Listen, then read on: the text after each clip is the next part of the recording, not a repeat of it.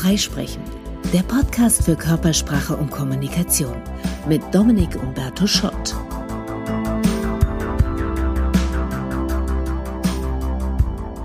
Das größte Publikum, vor dem ich je gestanden bin, waren 20.000 Menschen.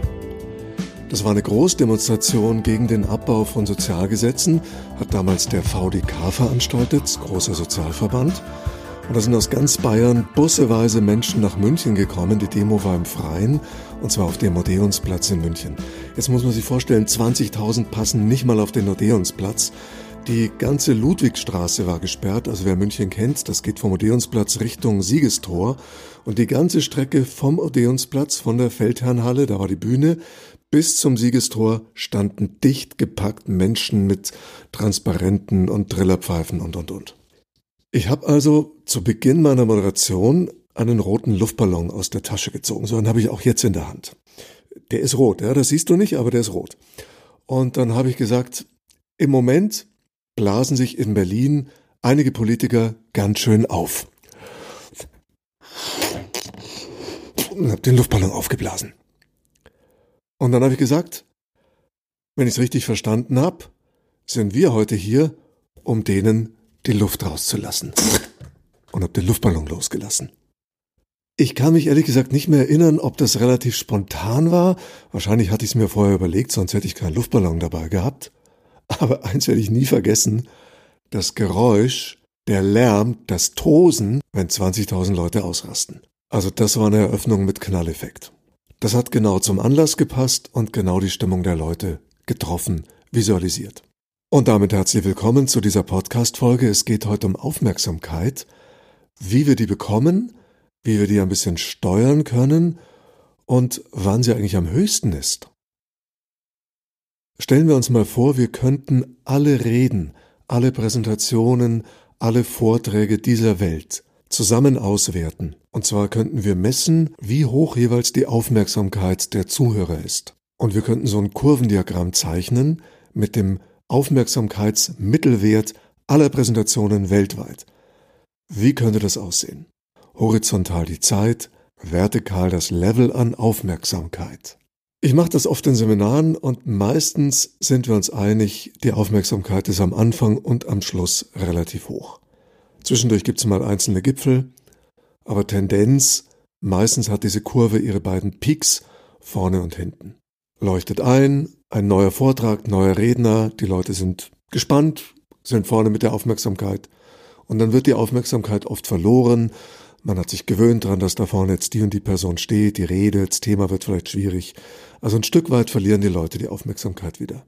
Sondern ist immer die Hoffnung, dass dieser Peak am Schluss nicht erst dann einsetzt, wenn die Leute sagen, so, das war's, danke, und die Leute wachen aus dem Koma wieder auf.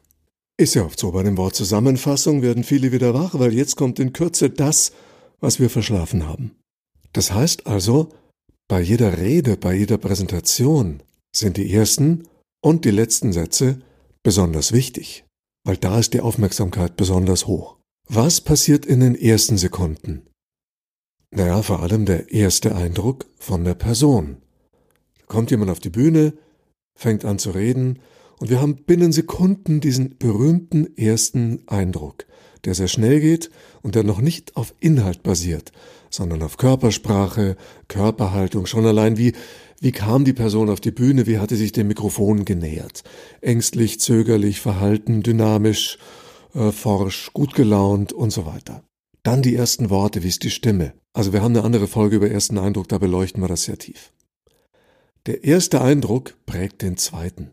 Das heißt, in den ersten Sekunden entscheiden wir intuitiv, gefühlsmäßig, Finden wir die Person gut? Gefällt uns die? Kommt uns die glaubwürdig, kompetent, angenehm vor? Darauf basiert dann die Entscheidung, wie hoch halten wir unser Level von Aufmerksamkeit? Wie motiviert sind wir, dieser Person unsere Aufmerksamkeit zu schenken? Hängt dann natürlich auch ein bisschen vom Inhalt und Kontext ab. Sind wir müde? Interessiert uns das Thema eher nicht so? Das sind Faktoren, die kann der Redner unter Umständen nur begrenzt beeinflussen, aber kann definitiv einen starken Punkt machen, wenn er so kommt, dass wir das Gefühl haben, hey, okay, der Person höre ich zu. Der erste Eindruck ist auch ein Stück Erwartungsmanagement. Ich kann also in den ersten Sekunden schon mal einen Vorgeschmack geben, was auf die Zuhörer in den nächsten 20, 30, 40 Minuten zukommt. Wird das eher ein dröger Vortrag, sehr sachlich, sehr trocken, womöglich abstrakt, oder wird's spritzig, lustig, unterhaltsam? Und natürlich kann ich versuchen, relativ schnell auch die Aufmerksamkeit zu gewinnen über Neugier, Interesse wecken, indem ich relativ schnell auf den Punkt zum Thema komme.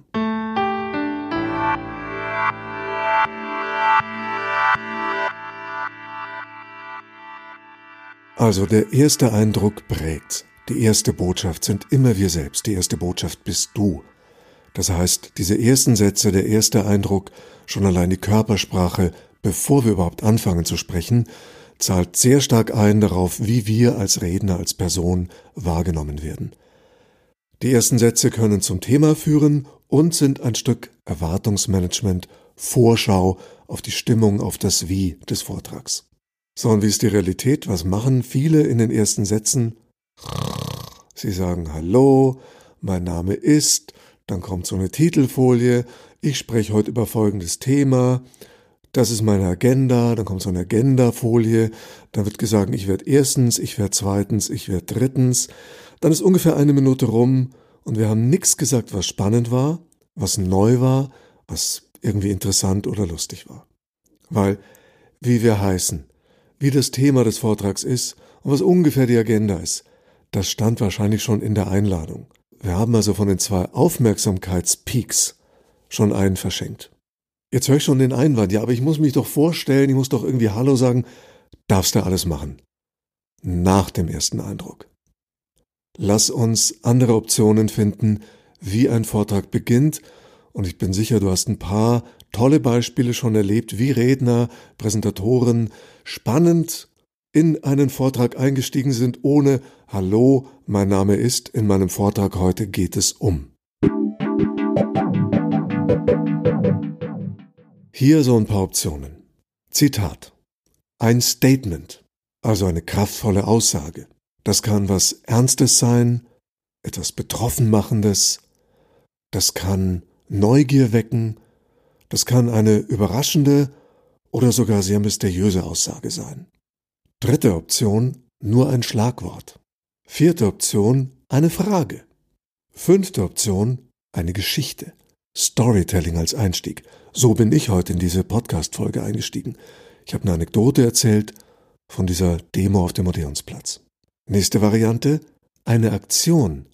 Wir sagen nichts, wir tun etwas. Untervariante der Aktion, wir dramatisieren, wir schauspielern ein wenig, zum Beispiel wörtliche Rede. Gleich kommen Beispiele. Dann gibt es noch die Möglichkeit, mit einem Video einzusteigen, machen manche, zeigen erstmal einen kurzen Film, oder nur ein starkes Bild, lassen das erstmal wirken, oder schweigen. Gehen wir die Optionen im Einzelnen durch. Zitat. Vorteil, das ist nicht schwierig, da finde ich ein interessantes Zitat und habe eine sichere Aussage, die ich auswendig lernen kann, wo ich nicht ins Stottern komme, wo ich nicht überlegen muss, ach, wie wollte ich nochmal einsteigen, der Text steht. Risiko, viele Zitate sind schon ein bisschen abgenagt. Also wenn du ein Zitat nutzt, dann nicht die üblichen Verdächtigen, Antoine de Saint-Exupéry, Goethe, Einstein, sondern ein bisschen googeln und was Spannenderes finden. Gib dir Mühe, finde ein Zitat, das wirklich ganz besonders zu diesem Vortrag, diesem Thema oder diesen Menschen im Raum passt. Kleiner Profi-Tipp, beim Zitat nicht erst sagen, von wem es war, dann das Zitat, weil das ist ein bisschen vorhersehbar. Wenn ich also sage, ja, schon Goethe sagte, dann wissen alle, ach, jetzt kommt was vom ollen Goethe. Ja, und schon ist die Aufmerksamkeit für die eigentliche Aussage nicht mehr so groß. Also, erst den Satz sagen, alle großen Erfolge im Geschäft werden nicht von einer Person erreicht, sondern immer von einer Gruppe von Menschen, von einem Team. Jetzt machst du eine Pause.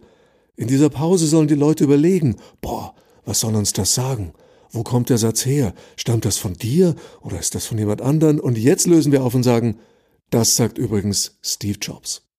Also beim Zitat immer erst das Zitat, dann nach einer Pause der Absender.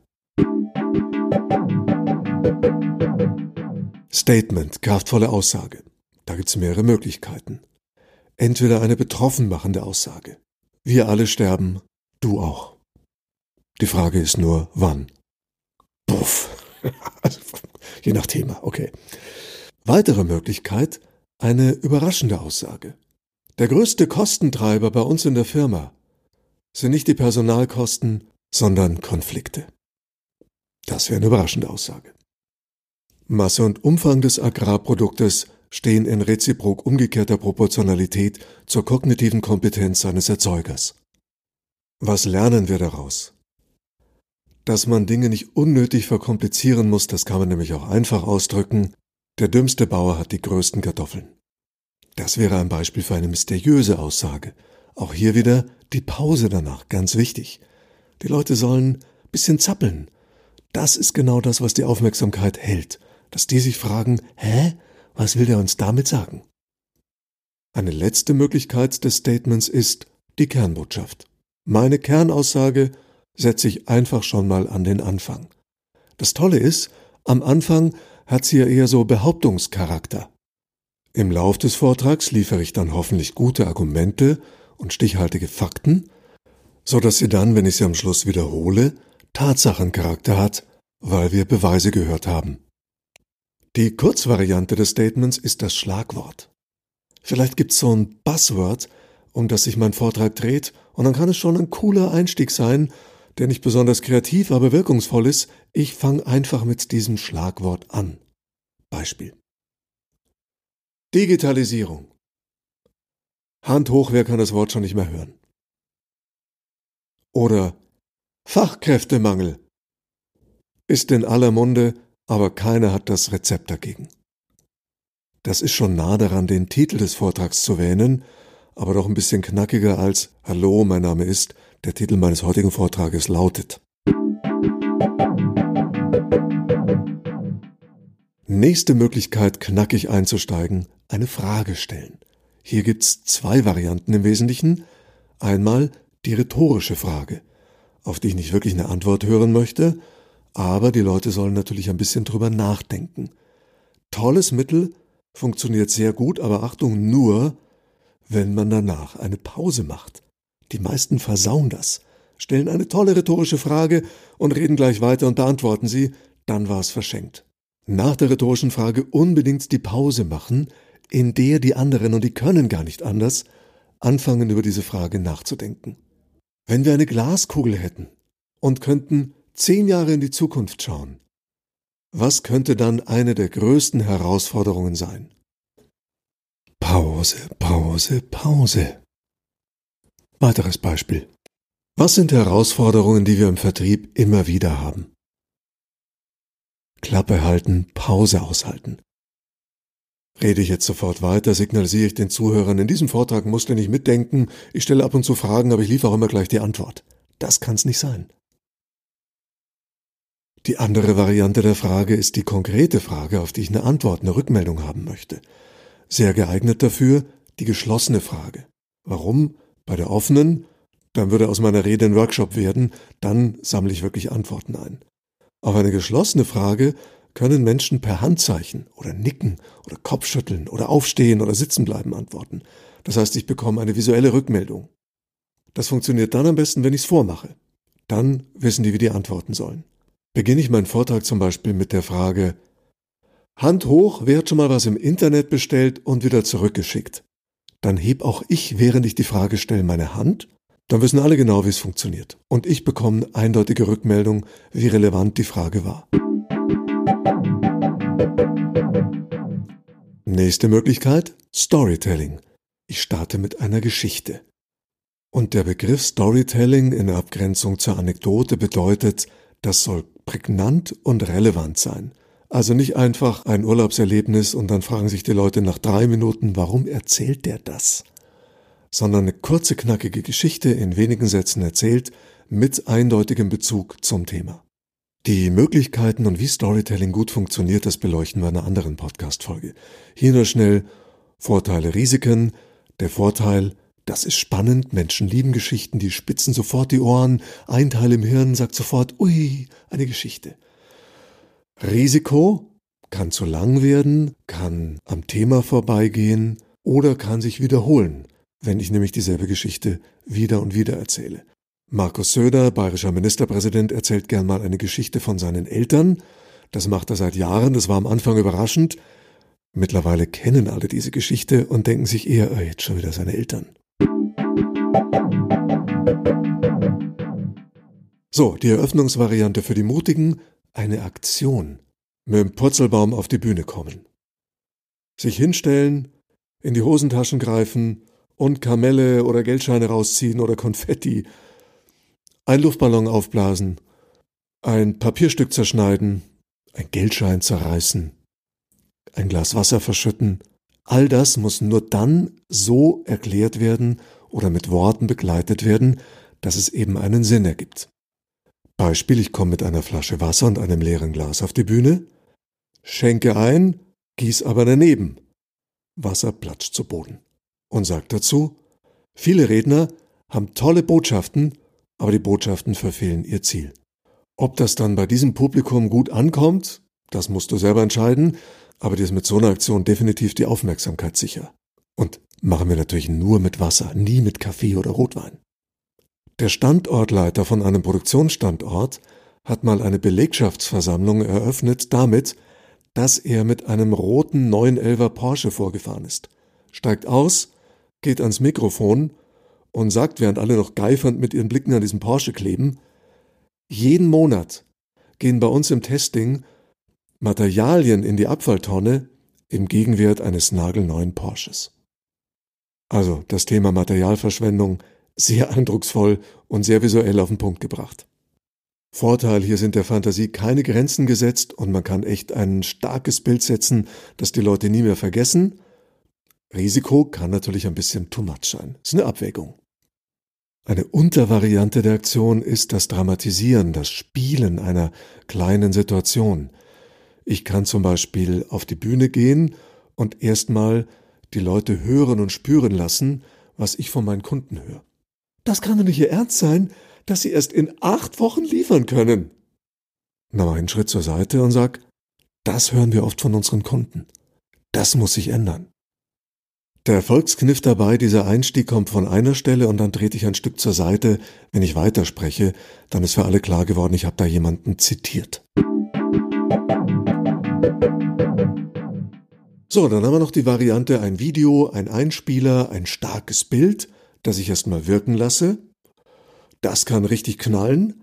Vorteil, ich habe äh, erstmal was Starkes Visuelles gesetzt. Risiko, danach komme ich.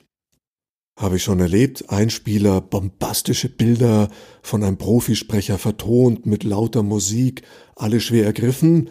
Dann kommt der Redner und klingt halt leider nicht ganz so mächtig und sieht vielleicht auch nicht so mächtig aus wie die Bilder, die wir gerade gesehen haben. Also da kann so ein bisschen ein Gefälle zu unseren Ungunsten wirken. Und immer noch muss ich mir überlegen, wie ist mein Einstieg nach diesem Video, nach diesem Bild. Also ich bin noch nicht aus dem Schneider, ich muss immer noch überlegen, was sind dann meine ersten Worte. Und für die letzte Einstiegsvariante gilt das Gleiche, nämlich Schweigen. Das kann sehr wirkungsvoll sein und ist auch eine Empfehlung, wenn wir so eine Anfangsnervosität haben. Also nicht gleich auf die Bühne und losrattern, sondern erstmal seine Position einnehmen, Blickkontakt aufbauen, einatmen, ausatmen, innerlich bis drei zählen, nochmal, dann erst loslegen. Dann sind wir so ein bisschen ruhiger am Anfang gleich mal und haben unter Umständen auch diese Spannung aufgebaut, dass alle schon die Luft anhalten innerlich, hui, wann legt er denn los? Aber auch hier, was sind dann unsere ersten Worte? Wir müssen uns immer noch einen guten Einstieg überlegen.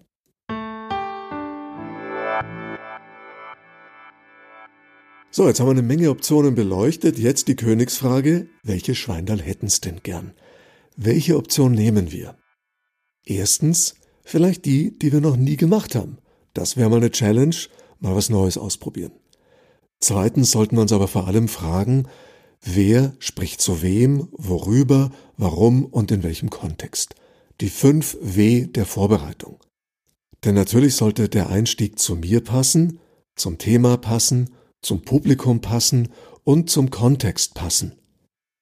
Das mit dem Luftballon ging super auf so einer Bühne vor 20.000 Leuten. Bei einem Teammeeting wäre es so ein bisschen albern. Das mit dem Porsche geht nicht in einem Besprechungsraum, aber vor der Kantine, komplette Belegschaft, da geht's. Also wie stark ist der Wumms, mit dem ich einsteigen will? Das kann ich mir überlegen. Bin ich das erste Mal beim Kunden und fange erstmal so an wie immer, dann bin ich auf Nummer sicher gegangen, aber vielleicht klang mein Pitch dann auch nicht anders als der vieler anderer. Oft halten uns so Glaubenssätze davon ab, mal was zu riskieren. Nee, das kann man hier nicht bringen, das ist hier ein seriöser Laden. Und irgendwann kommt jemand, der weiß von diesem Glaubenssatz nichts, macht einfach was Cooles und alle sagen hinterher, boah, das war mal stark. Also ich plädiere immer dafür, mal was zu riskieren.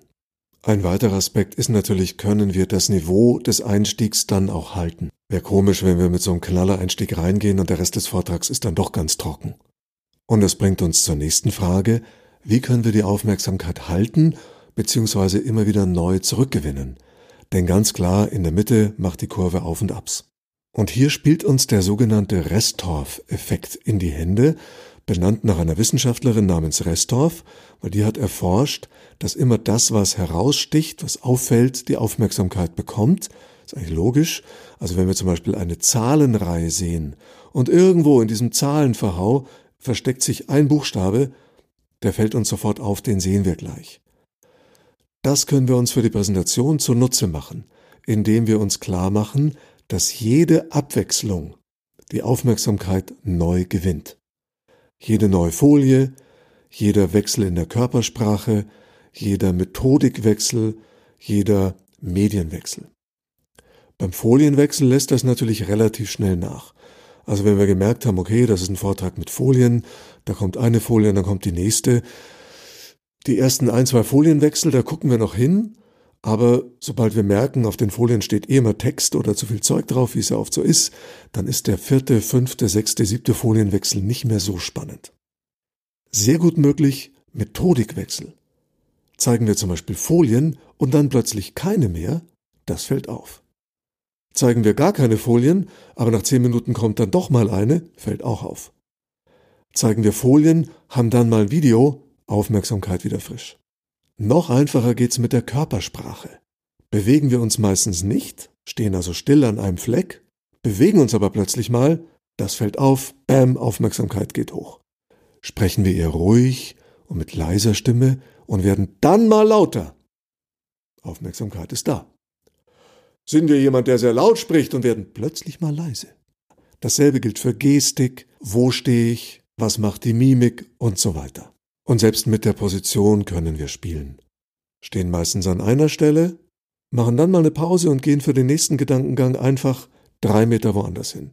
Das ist wie beim Tennis, der Ball fliegt von einer Seite auf die andere und wir können nicht anders, als mit unseren Blicken dem Ball folgen. Uralter Reflex. Also mit jeder Abwechslung im Vortragsstil kann es gelingen, dass die Aufmerksamkeitskurve unseres Publikums mehrere Gipfel hat. Dann kommen wir unweigerlich irgendwann zum Schluss. Und wir hören ungefähr 97,7 Prozent aller Vorträge dieser Welt auf. Richtig. Vielen Dank für Ihre Aufmerksamkeit. Und viele haben es sogar noch auf einer Folie stehen, um ganz sicher zu gehen. Wie armselig, Verzeihung. Ich habe noch keinen Popstar erlebt, der am Schluss seines Konzertes sagt, vielen Dank fürs Zuhören. Ich weiß, das ist freundlich gemeint, aber wenn wir mal drüber nachdenken, ist es eigentlich eine echt armselige Aussage. Weil Danke für Ihre Aufmerksamkeit heißt ja so viel wie Vielen Dank, ich weiß, es war grottenschlecht und langweilig. Danke, dass Sie trotzdem wach geblieben sind. Ich weiß sehr zu schätzen. Also lass uns den Satz bitte aus unserem Repertoire löschen und durch was Kraftvolleres ersetzen. Der letzte Eindruck bleibt. Die letzten Worte sind die, die am meisten haften bleiben. Stell dir vor, du bist auf einer Konferenz, hörst zehn Vorträge, alle zehn Vorträge enden mit Danke für Ihre Aufmerksamkeit und stand noch groß auf der Leinwand. Da fragt dich nachher jemand, was hast du heute mitgenommen? Äh, und du erinnerst dich nur noch an Danke für Ihre Aufmerksamkeit. Also es gibt sicher andere Möglichkeiten, ein Dankeschön, eine Wertschätzung irgendwo im Vortrag zum Ausdruck zu bringen, aber der Schlusssatz sollte mehr als nur Danke haben. Was sind die letzten Worte, mit denen ich meine Zuhörer aus diesem Vortrag entlassen möchte? Mit welchem Gedanken will ich die wegschicken? Auch hier gibt's wie bei den Einstiegen eine ganze Reihe von Optionen. Zwei kennen wir schon, denn die funktionieren beim Abschluss genauso, nämlich Zitat und Frage. In dem Fall wäre es eher eine rhetorische Frage, mit der ich die Leute so zum Nachdenken bringen kann. Weitere Optionen? Persönlich werden. Also was mir wirklich am Herzen liegt, ist, dass wenn meine zwei Kinder, die jetzt 12 und 15 sind, mal im Studium sind, sie sich mit dieser Frage nicht mehr auseinandersetzen müssen. Mehr nicht. Storytelling ist in der Regel für den Abschluss nicht geeignet, weil zu lang macht nochmal emotional ein Fass auf, dann wenn wir es eigentlich zumachen wollen. Gängige Variante die Zusammenfassung, die wichtigsten Punkte nochmal wiederholen. Ebenfalls möglich mit der Kernbotschaft aufhören. Alles, was wiederholt wird, bleibt mehr hängen. Starke Variante die Handlungsaufforderung, neudeutsch der Call to Action. Schauen wir uns auch die Möglichkeiten kurz genauer an und stellen erstmal die Frage, wie finde ich denn raus, welcher Abschluss jetzt wieder der richtige für meinen Vortrag ist. Da schauen wir wieder auf die fünf W der Vorbereitung. Wer spricht zu wem, worüber, warum und wo. Und jetzt ist ein W ganz entscheidend, nämlich das Warum. Was ist der Anlass, der tiefere Zweck meiner Rede, meines Vortrags, meiner Präsentation? Was soll hinten rauskommen als Ziel des Ganzen? Und wir könnten jetzt eine lange Liste machen und wahrscheinlich würden bestimmte Worte immer wieder kommen. Informieren, motivieren, inspirieren, überzeugen. Und diese Ziele geben uns einen Hinweis, welche Art von Abschluss geeignet sein könnte.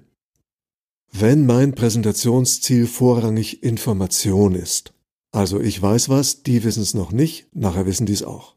Was bietet sich dann am Schluss an? Logisch die Zusammenfassung. Vorteil Einprägung durch Wiederholung, Risiko, da schleichen sich plötzlich neue Informationen ein, manchmal sind Redner bei der Zusammenfassung nicht konsequent, und dann sind das nicht nur Punkte, die schon genannt wurden, sondern doch ein, zwei neue, dann sind die Leute verwirrt. Dann erkennen wir das nicht als Zusammenfassung. Tipp: Zusammenfassung am besten im Telegram-Stil, also sprechen wie Bullet Points. Will ich motivieren mit meiner Präsentation, das heißt, die Leute sollen nachher etwas anders machen als bisher, dann eignet sich natürlich am besten die Handlungsaufforderung. Hier ganz simple Faustregel, die Handlungsaufforderung besteht immer aus zwei Teilen, nämlich der Aufforderung, was wir tun sollen und dem Nutzen, den wir davon haben. Denn die Nutzenaussage zahlt ein auf dieses What's in it for me. Was habe ich davon? Und das ist das, was uns am stärksten motiviert. Hör auf zu rauchen, dann hast du auch im hohen Alter noch eine schöne Haut. Also welcher Teil dieser Aussage motiviert uns? Nicht der Teil Hör auf zu rauchen, weil mir schmeckt's doch, sondern Oh ja, schöne Haut später hätte ich schon gern.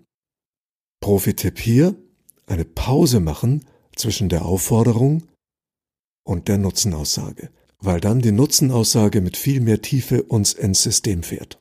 Noch ein Beispiel. Vertrau auf deine Intuition, dann hast du auch in schwierigen Lebenslagen eine innere Richtschnur. Jetzt nochmal. Vertraue auf deine Intuition. Dann hast du auch in schwierigen Lebenslagen eine innere Richtschnur. Merken wir das, wie der zweite Teil uns anders einfährt, wenn da eine Pause davor war. Also wie bei der rhetorischen Frage, bei der Handlungsaufforderung in der Mitte eine Pause setzen, sonst verschenken wir einen großen Teil der Wirkung. Und damit zur Königsdisziplin beim Präsentieren oder Reden halten, nämlich dem Inspirieren oder Überzeugen. Unterschied zum Motivieren. Beim Motivieren möchte ich, dass Menschen hinterher anders handeln. Beim Inspirieren überzeugen möchte ich, dass sie hinterher anders denken. Das ist viel nachhaltiger. Anders handeln machen sie vielleicht einmal. Wenn ich ihr Denken beeinflusse, werden sie für den Rest ihres Lebens anders handeln. Das geht auch mit einer Handlungsaufforderung, bei der ich dann die Nutzenaussage bewusst weglasse. Zum Beispiel, denk darüber nach, wie du dein Leben gestalten willst. Uff, okay. Das ist sowas wie eine offene Frage. Regt zum Nachdenken an. Andere Variante, ich mache wirklich eine Frage daraus. Was aus all dem folgt, ist keine Antwort, sondern eine Frage an jeden von uns. Wie wollen wir leben? Es funktioniert als weitere Variante auch die geschlossene Frage. Also wir haben das Für und Wider einer Neuinvestition in unserer Präsentation besprochen und beschließen mit, und ich stelle jetzt an alle Entscheidungsträger hier im Raum die Frage, können wir es uns leisten, das nicht zu tun. Jetzt könnte man einwenden, das ist doch manipulativ, das ist eine Suggestivfrage. Ja, und? Funktioniert. Ist ja nicht manipulativ gemeint, sondern ist eine Handlungsempfehlung, verkleidet als eine Frage. Kann dann sinnvoll sein, wenn es mir qua Position gar nicht zusteht, denen zu sagen, was sie tun sollen.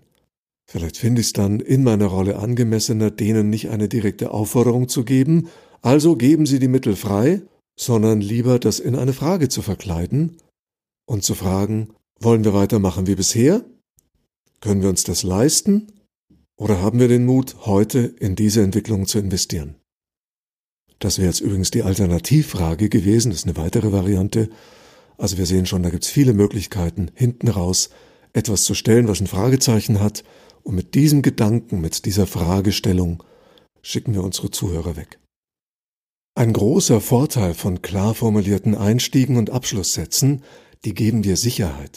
Wenn du nämlich deine Start- und Landebahn kennst, dann kannst du zwischendurch improvisieren, auf Fragen eingehen, ein paar Loopings fliegen, aber du findest wieder zu deinem Punkt. So, und damit bin ich am Ende dieser Podcast-Folge. Jetzt muss ich mir überlegen, was ist denn das Ziel, das Kommunikationsziel dieser Episode? Hm. Also es gibt ja Unterhalten übrigens auch als ein Kommunikationsziel. Eine Prise Unterhaltung darf immer dabei sein. Und dann hatten wir informieren, motivieren, inspirieren, überzeugen. Ich glaube, in dieser Folge war es eine Mischung aus Information und Motivation. Deswegen erstmal zusammenfassend, die Aufmerksamkeit bei jeder Redepräsentation ist am Anfang und am Schluss besonders hoch. Diese wertvollen Momente sollten wir nicht verschenken, sondern nutzen durch kraftvolle Einstiege und kraftvolle Ausstiege. Der erste Eindruck prägt, der letzte bleibt. Im Verlauf des Vortrags können wir die Aufmerksamkeit immer wieder gewinnen durch Abwechslung im Vortragsstil. Und die W-Fragen können uns helfen, die richtigen Einstiegs- und Ausstiegsarten zu benutzen. Also überleg dir kraftvolle und nicht allzu vorhersehbare Einstiege. Und dein Vortrag startet mit einer ganz anderen Wirkung. Und mach Punktlandung mit einem klaren, kraftvollen Abschluss. Dann bleiben du und dein Thema den Menschen stärker im Gedächtnis. Das war Freisprechen, der Podcast für Körpersprache und Kommunikation. Themenanregungen, Fragen und Feedback gerne an hallo@dominikschott.de.